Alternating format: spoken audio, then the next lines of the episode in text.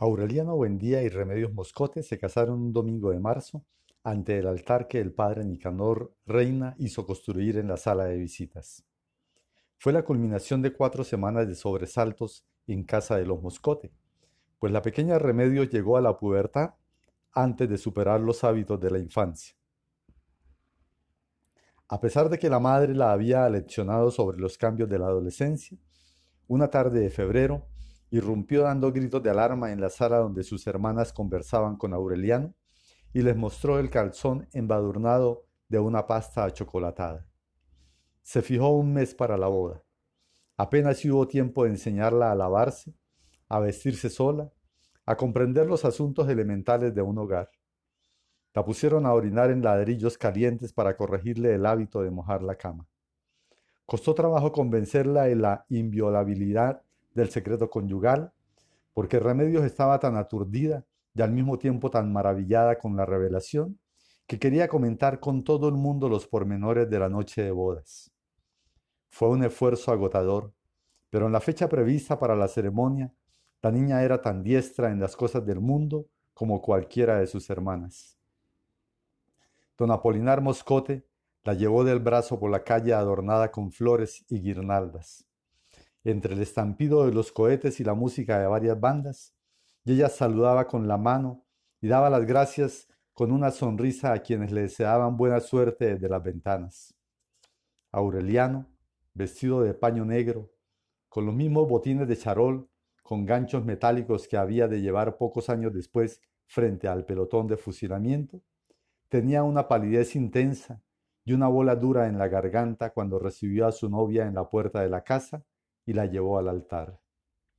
Ella se comportó con tanta naturalidad, con tanta discreción, que no perdió la compostura ni siquiera cuando Aureliano dejó caer el anillo al tratar de ponerse.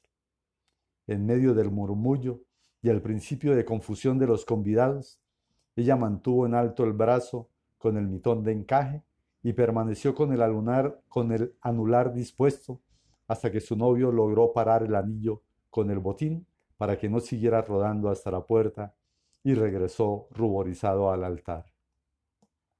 Su madre y sus hermanas sufrieron tanto con el temor de que la niña hiciera una incorrección durante la ceremonia, que al final fueron ellas quienes cometieron la impertinencia de cargarla para darle un beso. Desde aquel día se reveló el sentido de responsabilidad, la gracia natural, el reposado dominio que siempre había de tener remedios ante las circunstancias adversas. Fue ella quien de su propia iniciativa puso aparte la mejor porción que cortó del pastel de bodas y se la llevó en un plato con un tenedor a José Arcadio Buendía. Amarrado al tronco del castaño, encogido en un banquito de madera bajo el cobertizo de palmas, el enorme anciano descolorido por el sol y la lluvia hizo una vaga sonrisa de gratitud y se comió el pastel con los dedos masticando un salmo ininteligible. La única persona infeliz en aquella celebración estrepitosa que se prolongó hasta el amanecer del lunes fue Rebeca Buendía. Era su fiesta frustrada. Por acuerdo de Úrsula, su matrimonio debía celebrarse en la misma fecha, pero Pietro Crespi recibió el viernes una carta con el anuncio de la muerte inminente de su madre. La boda se aplazó. Pietro Crespi se fue para la capital de la provincia una hora después de recibir la carta y en el camino se cruzó con su madre que llegó puntual la noche del sábado y cantó en la boda de Aureliano el aria triste que había preparado para la boda de su hijo. Pietro Crespi regresó a la medianoche del domingo a barrer las cenizas de la fiesta, después de haber reventado cinco caballos en el camino tratando de estar en tiempo para su boda. Nunca se averiguó quién escribió la carta.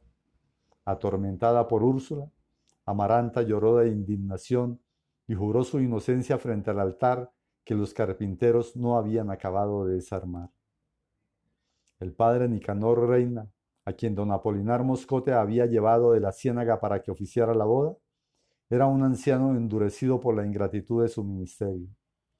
Tenía la piel triste, casi en los puros huesos, y el vientre pronunciado y redondo y una expresión de ángel viejo que era más de inocencia que de bondad. Llevaba el propósito de regresar a su parroquia después de la boda, pero se espantó con la aridez de los habitantes de Macondo, que prosperaban en el escándalo, sujetos a la ley natural, sin bautizar a los hijos ni santificar las fiestas. Pensando que a ninguna tierra le hacía tanta falta la simiente de Dios, decidió quedarse una semana más para cristianizar a circuncisos y gentiles, legalizar concubinarios y sacramentar moribundos. Pero nadie le prestó atención. Le contestaban que durante muchos años habían estado sin cura, arreglando los negocios del alma directamente con Dios y habían perdido la malicia del pecado mortal. Cansado de predicar en el desierto, el padre Nicanor se dispuso a emprender la construcción de un templo, el más grande del mundo, con santos de tamaño natural y vidrios de colores en las paredes, para que fuera gente de Roma a honrar a Dios en el centro de la impiedad. Andaba por todas partes pidiendo limosnas con un platillo de cobre.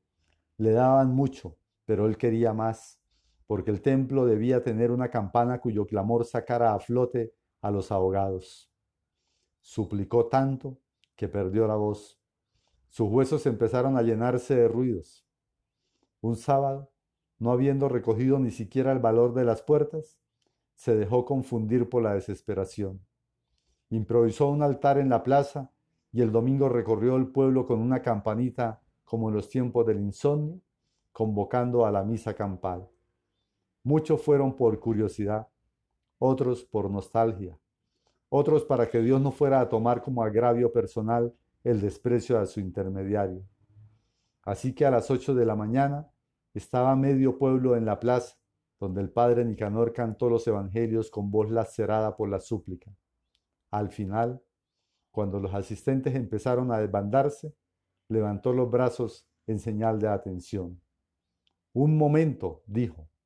Ahora vamos a presenciar una prueba irrebatible del infinito poder de Dios. El muchacho que había ayudado a misa le llevó una taza de chocolate espeso y humeante que él se tomó sin respirar. Luego se limpió los labios con un pañuelo que sacó de la manga, extendió los brazos y cerró los ojos. Entonces el padre Nicanor se elevó 12 centímetros sobre el nivel del suelo. Fue un recurso convincente.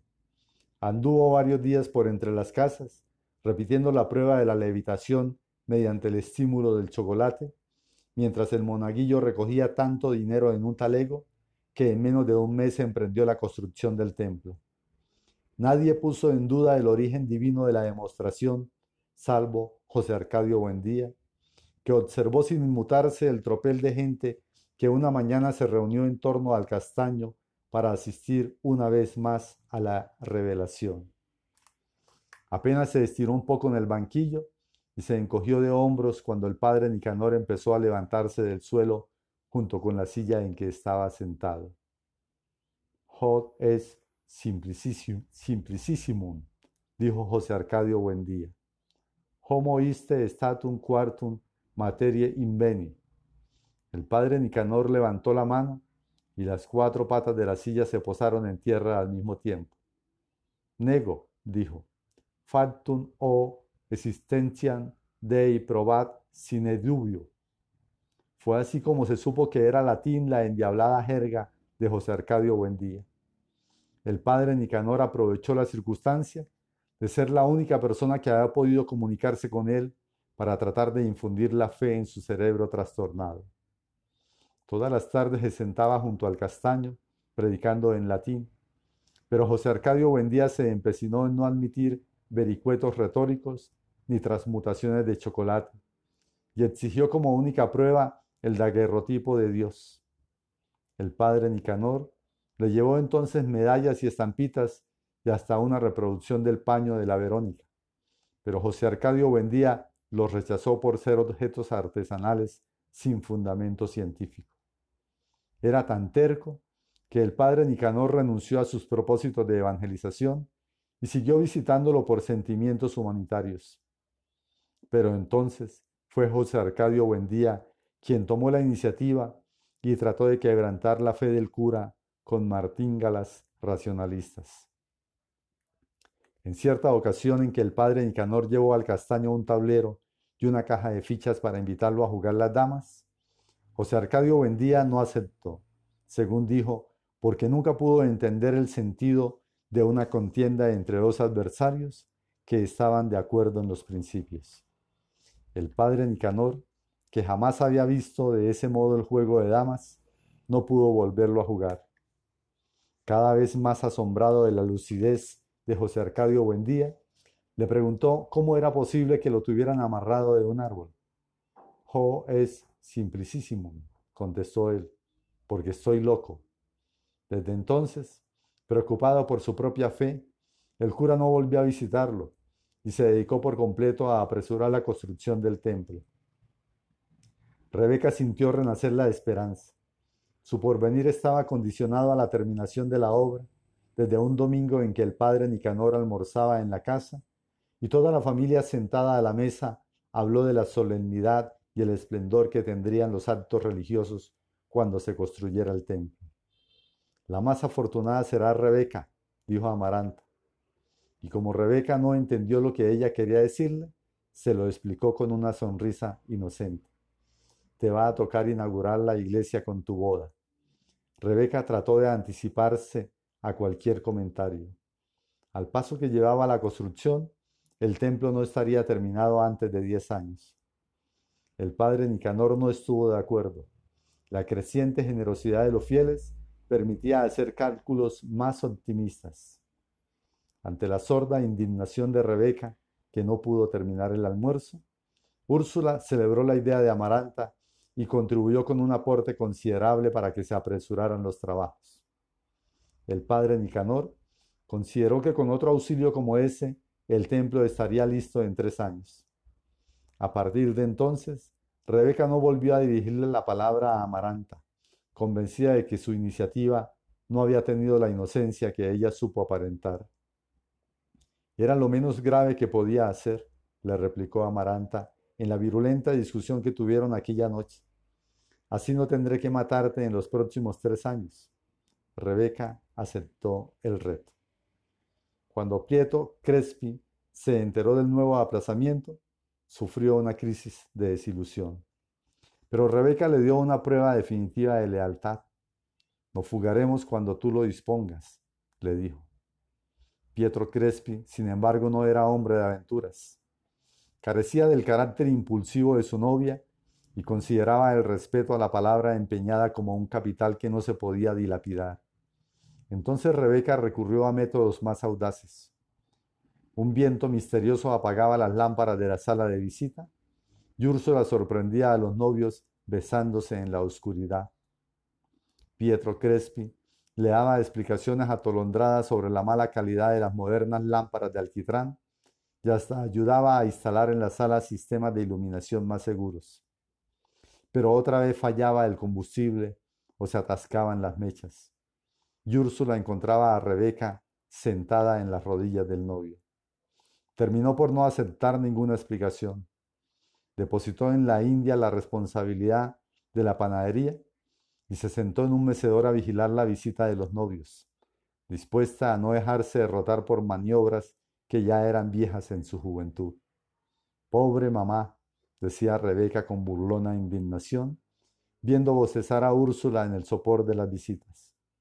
Cuando se muera saldrá penando en ese mecedor. Al cabo de tres meses de amores vigilados, aburrido con la lentitud de la construcción que pasaba a inspeccionar todos los días, Pietro Crespi resolvió darle al padre Nicanor el dinero que le hacía falta para terminar el templo. Amaranta no se impacientó. Mientras conversaba con las amigas que todas las tardes iban a bordar o tejer en el corredor, trataba de concebir nuevas triquiñuelas. Un error de cálculo echó a perder la que consideró más eficaz quitar la bolita de naftalina que Rebeca había puesto en su vestido de novia antes de guardarlo en la cómoda del, del, dormitorio. Lo hizo cuando faltaban menos de dos meses para la terminación del templo. Pero Rebeca estaba tan impaciente ante la proximidad de la boda que quiso preparar el vestido con más anticipación de la que había previsto Amaranta. Al abrir la cómoda y desenvolver primero los papeles y luego el lienzo protector, encontró el raso del vestido y el punto del velo hasta la corona de azahares pulverizados por las polillas. Aunque estaba segura de haber puesto en el envoltorio dos puñados de bolitas de naftalina, el desastre parecía tan accidental que no se atrevió a culpar a Amaranta. Faltaba menos de un mes para la boda, pero Amparo Moscote se comprometió a coser un nuevo vestido en una semana. Amaranta se sintió de fallecer el mediodía lluvioso en que Amparo entró a la casa envuelta en una espumarada de punto para hacerle a Rebeca la última prueba del vestido. Perdió la voz y un hilo de sudor helado descendió por el cauce de su espina dorsal. Durante largos meses había temblado de pavor esperando aquella hora, porque si no concebía el obstáculo definitivo para la boda de Rebeca, estaba segura de que en el, en el último instante cuando hubieran fallado todos los recursos de su imaginación, tendría el valor para envenenarla. Esa tarde, mientras Rebeca se ahogaba de calor dentro de la coraza de raso que Amparo Moscote iba armando en su cuerpo, con un millar de alfileres y una paciencia infinita, Amaranta equivocó varias veces los puntos del crochet y se pinchó el dedo con la aguja, pero decidió con espantosa frialdad que la fecha sería el último viernes antes de la boda y el modo sería un chorro de láudano en el café.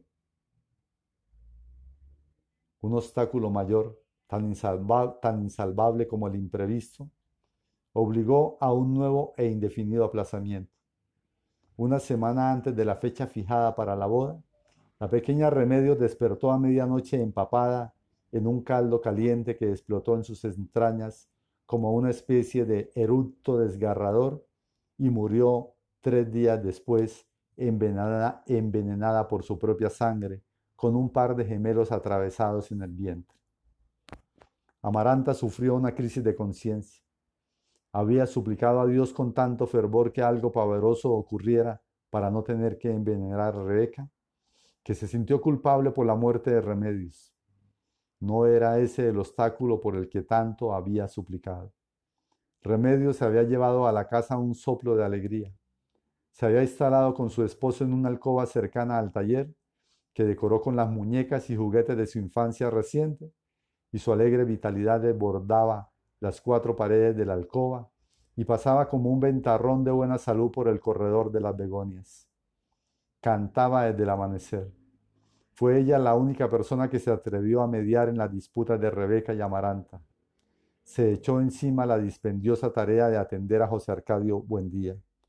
Le llevaba los alimentos, lo asistía en sus necesidades cotidianas, lo lavaba con jabón y estropajo, le mantenía limpio de piojos y liendre los cabellos y la barba, conservaba en buen estado el cobertizo de palma y lo reforzaba con lonas impermeables en tiempos de tormenta. En sus últimos meses había logrado comunicarse con él en frases de latín rudimentario. Cuando nació el hijo de Aureliano y Pilar Ternera y fue llevado a la casa y bautizado en ceremonia íntima con el nombre Aureliano José, Remedios decidió que fuera considerado como su hijo mayor. Su instinto maternal sorprendió a Úrsula. Aureliano, por su parte, encontró en ella la justificación que le hacía falta para vivir. Trabajaba todo el día en el taller y Remedios le llevaba a media mañana un tazón de café sin azúcar. Ambos visitaban todas las noches a los Moscote.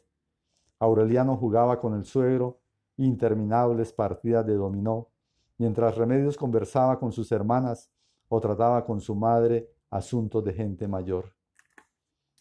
El vínculo con los Buendía consolidó en el pueblo la autoridad de don Apolinar Moscote.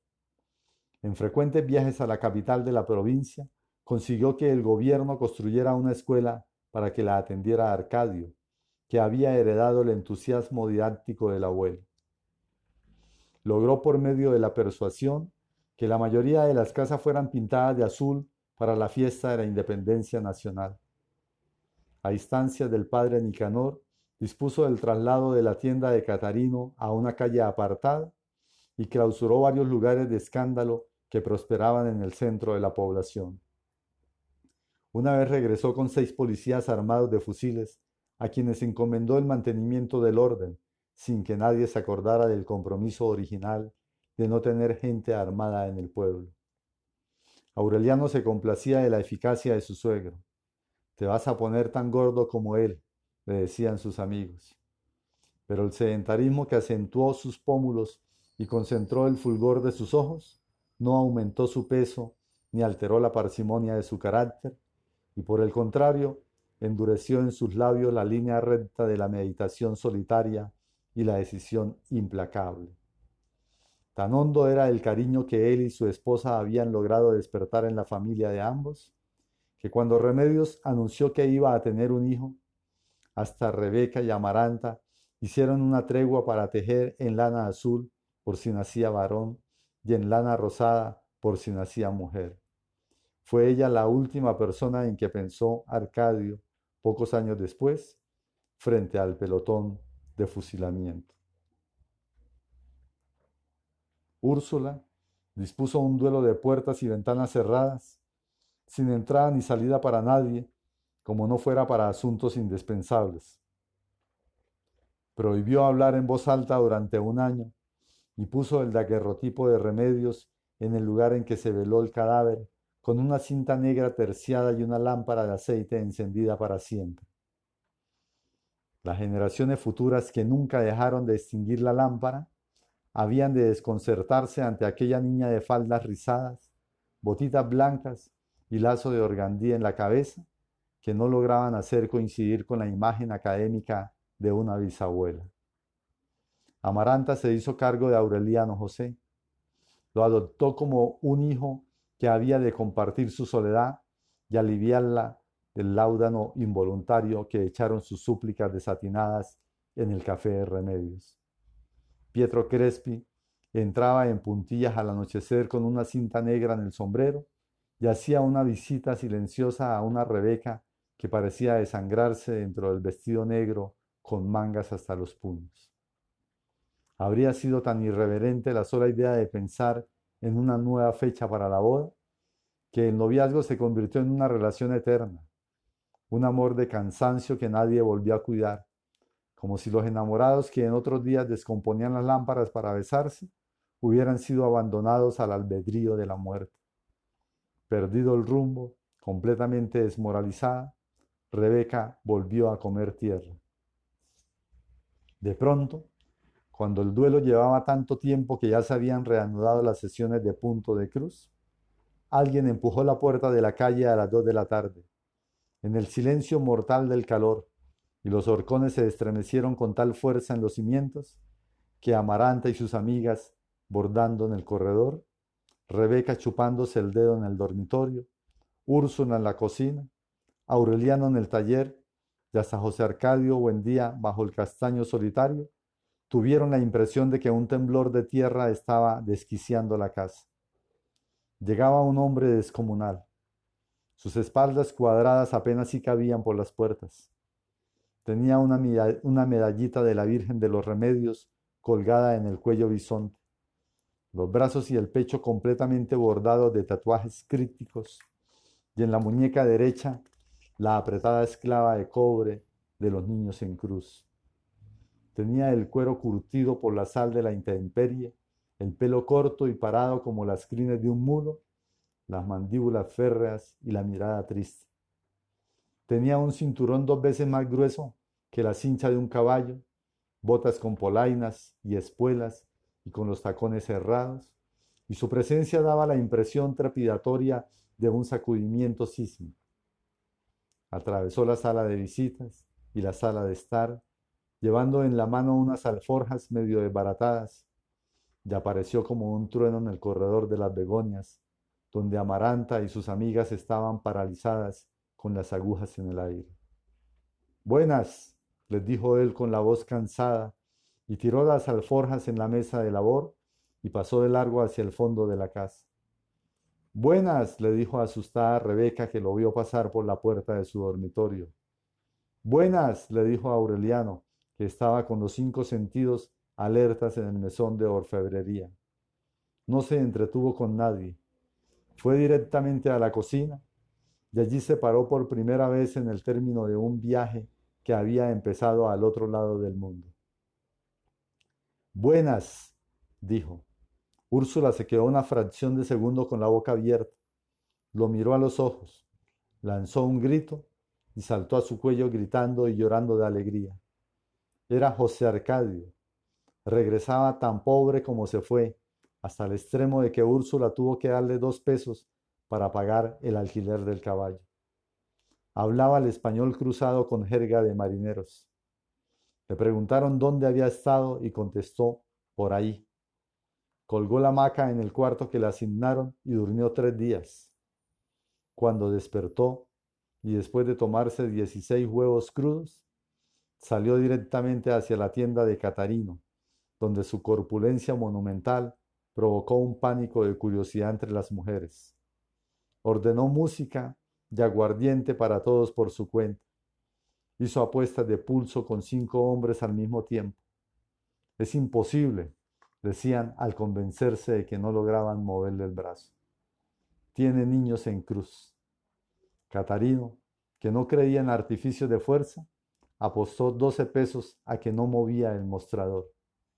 José Arcadio lo arrancó de su sitio, lo levantó en vilo sobre la cabeza y lo puso en la calle. Se necesitaron once hombres para meterlo. En el calor de la fiesta, exhibió sobre el mostrador su masculinidad inverosímil, enteramente tatuada con una maraña azul y roja de letreros en varios idiomas. A las mujeres que lo asediaron con su codicia, les preguntó quién pagaba más. La que tenía más ofreció 20 pesos. Entonces él propuso rifarse entre todas a 10 pesos el número. Era un precio desorbitado, porque la mujer más solicitada ganaba 8 pesos en una noche, pero todas aceptaron. Escribieron sus nombres en 14 papeletas que metieron en un sombrero y cada mujer sacó una. Cuando solo faltaban por sacar dos papeletas, se estableció a quienes correspondían. Cinco pesos más cada una, propuso José Arcadio, y me reparto entre ambas. De eso vivía. Le había dado setenta y cinco veces la vuelta al mundo, enrolado en una tripulación de marineros apátridas. Las mujeres que se acostaron con él aquella noche en la tienda de Catarino lo llevaron desnudo a la sala de baile para que vieran que no tenía un milímetro del cuerpo sin tatuar por el frente y por la espalda, y desde el cuello hasta los dedos de los pies. No lograba incorporarse a la familia. Dormía todo el día y pasaba la noche en el barrio de tolerancia haciendo suertes de fuerza. En las escasas ocasiones en que Úrsula logró sentarlo a la mesa, dio muestras de una simpatía radiante, sobre todo cuando contaba sus aventuras en países remotos había naufragado y permanecido dos semanas a la deriva en el mar del Japón, alimentándose con el cuerpo de un compañero que sucumbió a la insolación, cuya carne salada y vuelta a salar y cocinada al sol tenía un sabor granuloso y dulce. En un mediodía radiante del Golfo de Bengala, su barco había vencido un dragón de mar en cuyo vientre encontraron el casco, las hebillas y las armas de un cruzado. Había visto en el Caribe el fantasma de la nave corsaria de Víctor Hugues. Con el velamen desgarrado por los vientos de la muerte, la arboladura carcomida por cucarachas de mar y equivocado para siempre el rumbo de la Guadalupe. Úrsula lloraba en la mesa como si estuviera leyendo las cartas que nunca llegaron, en las cuales relataba José Arcadio sus hazañas y desventuras. Y tanta casa aquí, hijo mío, sollozaba y tanta comida tirada a los puercos. Pero en el fondo no podía concebir que el muchacho que se llevaron los gitanos fuera el mismo Atarbán que se comía medio lechón en el almuerzo y cuyas ventosidades marchitaban las flores. Algo similar le ocurría al resto de la familia. Amaranta no podía disimular la repugnancia que le producían en la mesa sus eructos bestiales. Arcadio, que nunca conoció el secreto de su filiación, Apenas sí contestaba a las preguntas que él le hacía con el propósito evidente de conquistar sus afectos. Aureliano trató de revivir los tiempos en que dormían en el mismo cuarto. Procuró restaurar la complicidad de la infancia, pero José Arcadio los había olvidado porque la vida del mar le saturó la memoria con demasiadas cosas que recordar. Solo Rebeca sucumbió al primer impacto. La tarde en que lo vio pasar frente a su dormitorio, pensó que Pietro Crespi era un currutaco de alfeñique junto a aquel protomacho, cuya respiración volcánica se percibía en toda la casa. Buscaba su proximidad con cualquier pretexto. En cierta ocasión, José Arcadio la miró el cuerpo con una atención descarada y le dijo, Eres muy mujer, hermanita. Rebeca perdió el dominio de sí misma. Volvió a comer tierra y cal de las paredes con la avidez de otros días y se chupó el dedo con tanta ansiedad que se le formó un callo en el pulgar. Vomitó un líquido verde con sanguijuelas muertas. Pasó noches en vela tiritando de fiebre, luchando contra el delirio, esperando hasta que la casa trepidaba con el regreso de José Arcadio al amanecer. Una tarde, cuando todos dormían la siesta, no resistió más y fue a su dormitorio. Lo encontró en calzoncillos, despierto, tendido en la hamaca que había colgado de los horcones con cables de amarrar barcos. La impresionó tanto su enorme desnudez tarabiscoteada que sintió el impulso de retroceder. Perdone, se excusó. No sabía que estaba aquí, pero apagó la voz para no despertar a nadie. Ven acá, dijo él. Rebeca obedeció. Se detuvo junto a la hamaca sudando hielo, sintiendo que se le formaban nudos en las tripas, mientras José Arcadio le acariciaba los tobillos con la yema de los dedos, y luego las pantorrillas, y luego los muslos, murmurando, ay hermanita, ay hermanita. Ella tuvo que hacer un esfuerzo sobrenatural para no morirse cuando una potencia ciclónica asombradamente regulada la levantó por la cintura y la despojó de su intimidad con tres zarpazos y la descuartizó como a un pajarito. Alcanzó a dar gracias a Dios por haber nacido antes de perder la conciencia en el placer inconcebible de aquel dolor insoportable, chapaleando en el pantano humeante de la hamaca que absorbió como un papel secante la explosión de su sangre. Tres días después se casaron en la misa de cinco. José Arcadio había ido el día anterior a la tienda de Pietro Crespi lo había encontrado dictando una, una lección de cítara y no lo llevó aparte para hablarle. Me caso con Rebeca, le dijo. Pietro Crespi se puso pálido, le entregó la cítara a uno de los discípulos y dio la clase por terminada. Cuando quedaron solos en el salón atiborrado de instrumentos, músicos y juguetes de cuerda, Pietro Crespi dijo, es su hermana. No me importa, replicó José Arcadio. Pietro Crespi se enjugó la frente con el pañuelo impregnado de despliego. Es contra natura, explicó, y además la ley lo prohíbe. José Arcadio se impacientó no tanto con la argumentación como con la palidez de Pietro Crespi. Me cago dos veces en natura, dijo, y se lo vengo a decir para que no se tome la modestia de ir a preguntarle nada a Rebeca. Pero su comportamiento brutal se quebrantó al ver que a Pietro Crespi se le humedecían los ojos. Ahora, le dijo en otro tono, que si lo que le gusta es la familia, ahí le queda Amaranta. El padre Nicanor reveló en el sermón del domingo que José Arcadio y Rebeca no eran hermanos. Úrsula no perdonó nunca lo que consideró como una inconcebible falta de respeto y cuando regresaron de la iglesia prohibió a los recién casados que volvieran a pisar la casa. Para ella era como si hubieran muerto Así que alquilaron una casita frente al cementerio y se instalaron en ella sin más muebles que la hamaca de José Arcadio. La noche de bodas, a Rebeca le mordió el pie un alacrán que se había metido en su pantufla. Se le adormeció la lengua, pero eso no impidió que pasaran una luna de miel escandalosa. Los vecinos se asustaban con los gritos que despertaba a todo el barrio hasta ocho veces en una noche y hasta tres veces en la siesta, y rogaban que una pasión tan desaforada no fuera a perturbar la paz de los muertos. Aureliano fue el único que se preocupó por ellos. Les compró algunos muebles y les proporcionó dinero hasta que José Arcadio recuperó el sentido de la realidad y empezó a trabajar las tierras de nadie que colindaban con el patio de la casa. Amaranta, en cambio, no logró superar jamás su rencor contra Rebeca, aunque la vida le ofreció una satisfacción con que no había soñado.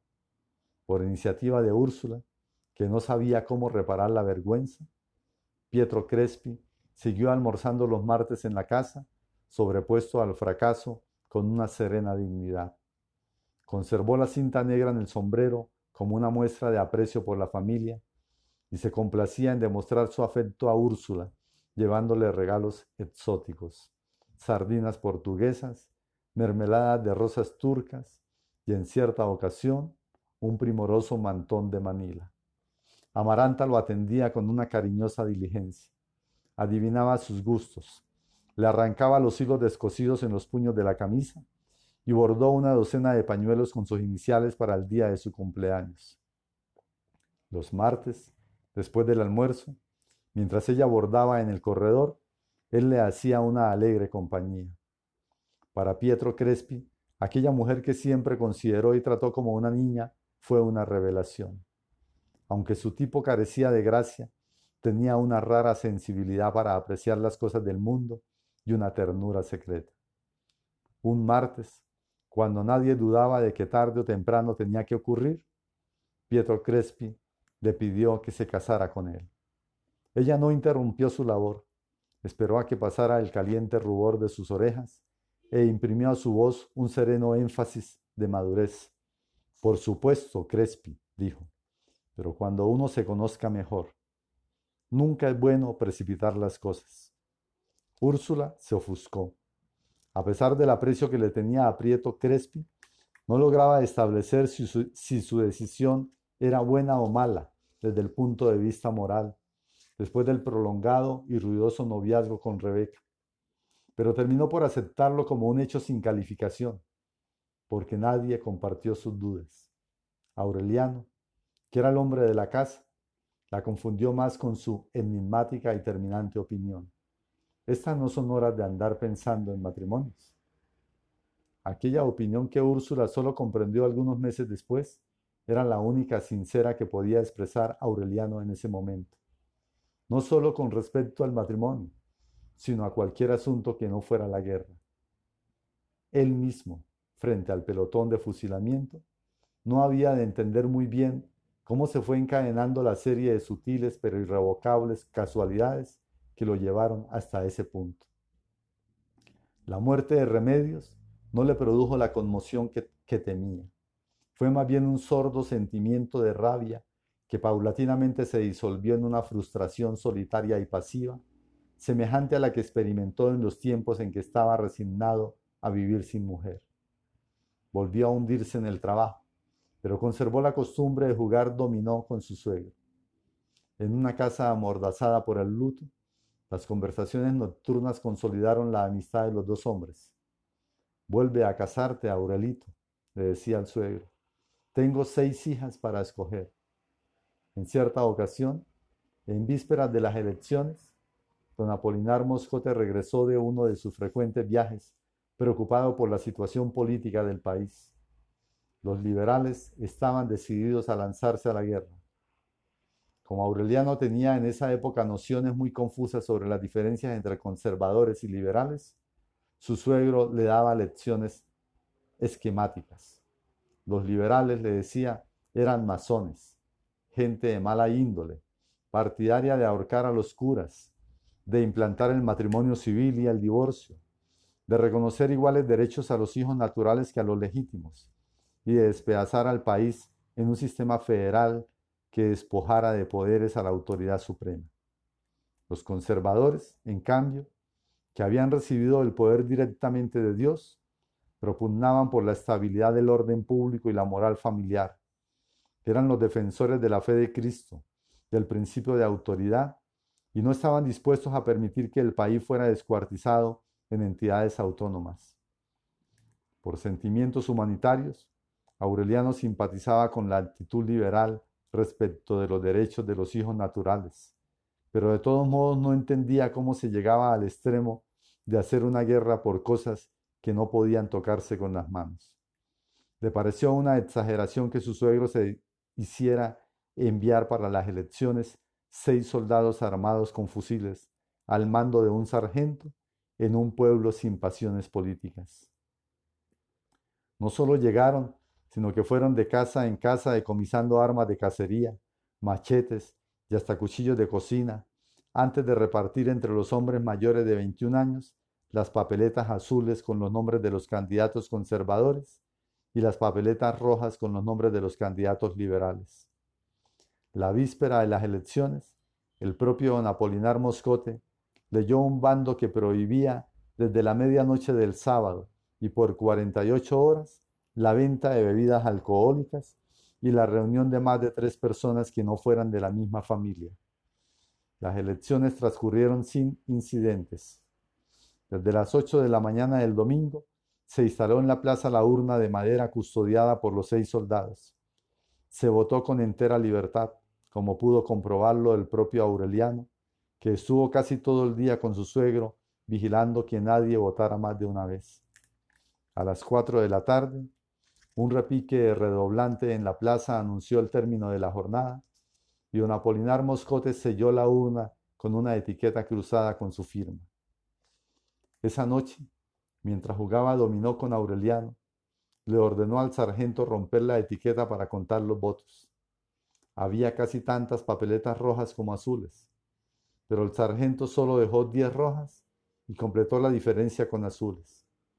Luego volvieron a sellar la urna con una etiqueta nueva y al día siguiente a primera hora se la llevaron para la capital de la provincia. Los liberales irán a la guerra, dijo Aureliano. Don Apolinar no desatendió sus fichas de dominó. Si lo dices por los cambios de papeletas, no irán, dijo. Se dejan algunas rojas para que no haya reclamos. Aureliano comprendió las desventajas de la oposición. Si yo fuera liberal, dijo, iría a la guerra por esto de las papeletas. Su suegro lo miró por encima del marco de los anteojos. Ay, Aurelito, dijo, si tú fueras liberal, aunque fueras mi yerno, no hubieras visto el cambio de las papeletas. Lo que en realidad causó indignación en el pueblo no fue el resultado de las elecciones sino el hecho de que los soldados no hubieran devuelto las armas. Un grupo de mujeres habló con Aureliano para que consiguiera con su suegro la restitución de los cuchillos de cocina. Don Apolinar Moscote le explicó, con estricta reserva, que los soldados se habían llevado las armas decomisadas como prueba de que los liberales se estaban preparando para la guerra. Lo alarmó el cinismo de la declaración. No hizo ningún comentario, pero cierta noche en que Gerineldo Márquez y Magnífico Bisbal hablaban con otros amigos del incidente de los cuchillos, le preguntaron si era liberal o conservador. Aureliano no vaciló. Si hay que ser algo, sería liberal, dijo, porque los conservadores son unos tramposos. Al día siguiente, a instancias de sus amigos, fue a visitar al doctor Alirio Noguera para que le tratara un supuesto dolor en el hígado. Ni siquiera sabía cuál era el sentido de la patraña. El doctor Alirio Noguera había llegado a Macondo pocos años antes con un botiquín de globulitos sin sabor y una divisa médica que no convenció a nadie. Un clavo saca otro clavo. En realidad era un farsante. Detrás de su inocente fachada de médico sin prestigio, se escondía un terrorista que tapaba con unas cáligas de media pierna las cicatrices que dejaron en sus tobillos cinco años de sed. Capturado en la primera aventura federalista, logró escapar a Curazao disfrazado con el traje que más detestaba en este mundo, una sotana. Al cabo de un prolongado destierro, embullado por las exaltadas noticias que llegaban, llevaban a Curazao los exiliados de todo el Caribe, se embarcó en una goleta de contrabandistas y apareció en Río Hacha con los frasquitos de glóbulos que no eran más que de azúcar refinada y un diploma de la Universidad de Leipzig falsificado por él mismo. Lloró de desencanto. El fervor federalista, que los exiliados definían como un polvorín a punto de estallar, se había disuelto en una vaga ilusión electoral. Amargado por el fracaso, ansioso de un lugar seguro donde esperar la vejez, el falso homeópata se refugió en Macondo. En el estrecho cuartito atiborrado de frascos vacíos que alquiló a un lado de la plaza. Vivió varios años de los enfermos sin esperanzas que después de haber probado todo se consolaban con glóbulos de azúcar. Sus instintos de agitador permanecieron en reposo mientras don Apolinar Moscote fue una autoridad decorativa. El tiempo se le iba en recordar y en luchar contra el asma. La proximidad de las elecciones fue el hilo que le permitió encontrar de nuevo la madeja de la subversión. Estableció contacto con la gente joven del pueblo, que carecía de formación política, y se empeñó en una sigilosa campaña de instigación. Las numerosas papeletas rojas que aparecieron en la urna y que fueron atribuidas por, por don Apolinar Moscote a la novelería propia de la juventud eran parte de su plan. Obligó a sus discípulos a votar para convencerlos de que las elecciones eran una farsa. Lo único eficaz, decía, es la violencia. La mayoría de los amigos de Aureliano andaban entusiasmados con la idea de liquidar el orden conservador, pero nadie se había atrevido a incluirlo en los planes, no solo por sus vínculos con el corregidor, sino por su carácter solitario y evasivo.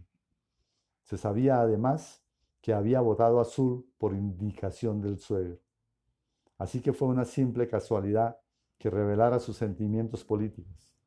Y fue un puro golpe de curiosidad el que lo metió en la ventolera de visitar al médico para tratarse un dolor que no tenía. En el cuchitril oloroso a telaraña alcanforada se encontró con una especie de iguana polvorienta cuyos pulmones silbaban al respirar.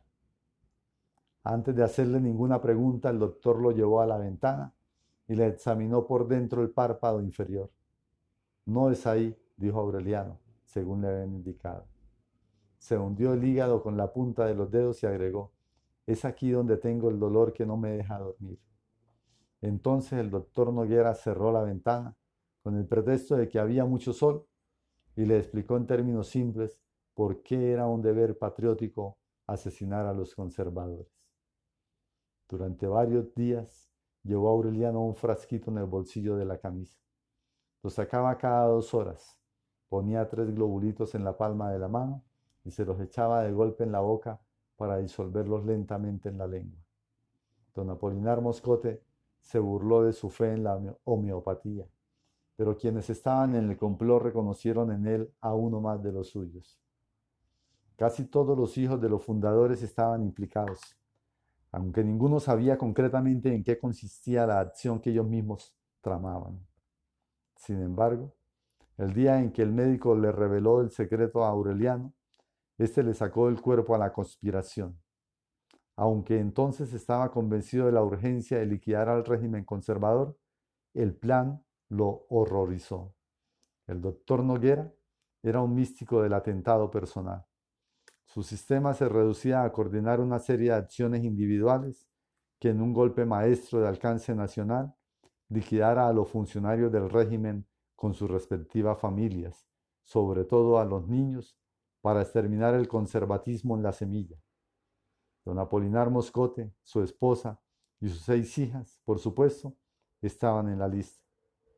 Usted no es liberal ni es nada, le dijo Aureliano sin alterarse. Usted no es más que un matarife. En ese caso, replicó el doctor con igual calma, devuélveme el frasquito, ya no te hace falta. Solo seis meses después, supo Aureliano que el doctor lo había desahuciado como hombre de acción por ser un sentimental sin porvenir, con un carácter pasivo y una definida vocación solitaria. Trataron de cercarlo temiendo que denunciara la conspiración. Aureliano los tranquilizó, no diría una palabra, pero la noche en que fueran a asesinar a la familia Moscote, lo encontrarían a él defendiendo la, la puerta. Demostró una decisión tan convincente que el plan se aplazó para una fecha indefinida. Fue por esos días que Úrsula consultó su opinión sobre el matrimonio de Pietro Crespi y Amaranta. Y él contestó que los tiempos no estaban para pensar en eso. Desde hacía una semana llevaba bajo la camisa una pistola arcaica. Vigilaba a sus amigos. Iba por las tardes a tomar el café con José Arcadio y Rebeca, que empezaban a ordenar su casa, y desde las siete jugaba dominó con el suegro. A la hora del almuerzo conversaba con Arcadio, que era ya un adolescente monumental, y lo encontraba cada vez más exaltado con la inminencia de la guerra. En la escuela, donde Arcadio tenía alumnos mayores que él, revueltos con niños que apenas empezaban a hablar, había aprendido la fiebre liberal. Se hablaba de fusilar al padre Nicanor, de convertir el templo en escuela, de implantar el amor libre. Aureliano procuró atemperar sus ímpetus. Le recomendó discreción y prudencia.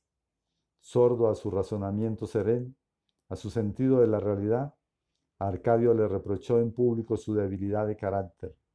Aureliano esperó. Por fin, a principios de diciembre, Úrsula irrumpió trastornada en el taller. Estalló la guerra. En efecto, había estallado desde hacía tres meses. La ley marcial imperaba en todo el país. El único que lo supo a tiempo fue un Apolinar Moscote, pero no le dio la noticia ni a su mujer, mientras llegaba el pelotón del ejército que había de ocupar el pueblo por sorpresa. Entraron sin ruido antes del amanecer, con dos piezas de artillería ligera tiradas por mulas, y establecieron el cuartel en la escuela. Se impuso el toque de queda a las seis de la tarde. Se hizo una requisa más drástica que la anterior casa por casa, y esta vez se llevaron hasta las herramientas de labranza. Sacaron a rastras al doctor Noguera, lo amarraron a un árbol de la plaza y lo fusilaron sin fórmula de juicio. El padre Nicanor trató de impresionar a las autoridades militares con el milagro de la levitación y un soldado lo descalabró de un culatazo. La exaltación liberal se apagó en un terror silencioso. Aureliano, pálido, hermético, siguió jugando dominó con su suegro. Comprendió que a pesar de su título actual de jefe civil y militar de la plaza, don Apolinar Moscote era otra vez una autoridad decorativa. Las decisiones las tomaba un capitán del ejército que todas las mañanas recaudaba una mandieva extraordinaria para la defensa del orden público. Cuatro soldados al mando suyo arrebataron a su familia a una mujer que había sido mordida por un perro rabioso y la mataron a culatazos en plena calle. Un domingo, dos semanas después de la ocupación, Aureliano entró en la casa de Gerineldo Márquez y con su parsimonia habitual pidió un tazón de café sin azúcar. Cuando los dos quedaron solos en la cocina, Aureliano imprimió a su voz una autoridad que nunca se le había conocido. Prepara a los muchachos, dijo. Nos vamos a la guerra. Rineldo Márquez no lo creyó. ¿Con qué armas? preguntó. Con las de ellos, contestó Aureliano. El martes a medianoche, en una operación descabellada, 21 hombres menores de 30 años al mando de Aureliano Buendía, armados con cuchillos de mesa y hierros afilados, tomaron por sorpresa la guarnición, se apoderaron de las armas y fusilaron en el patio al capitán y los cuatro soldados que habían asesinado a la mujer. Esa misma noche, mientras se escuchaban las descargas del pelotón de fusilamiento, Arcadio fue nombrado jefe civil y militar de la plaza. Los rebeldes casados Apenas tuvieron tiempo de despedirse de sus esposas, a quienes abandonaron a sus propios recursos. Se fueron al amanecer aclamados por la población liberada del terror para unirse a las fuerzas del general revolucionario Victorio Medina, que según las últimas noticias andaba por el rumbo de Manaure. Antes de irse, Aureliano sacó a don Apolinar Moscote de un armario. Usted se queda tranquilo, suegro, le dijo. El nuevo gobierno garantiza bajo palabra de honor su seguridad personal y la de su familia. Don Apolinar Moscote tuvo dificultades para identificar a aquel conspirador de botas altas y fusil terciado a la espalda con quien había jugado dominó hasta las nueve de la noche. Esto es un disparate, Aurelito, exclamó. Ningún disparate, dijo Aureliano. Es la guerra. Y no me vuelva a decir, Aurelito, que ya soy el coronel Aureliano Buendía.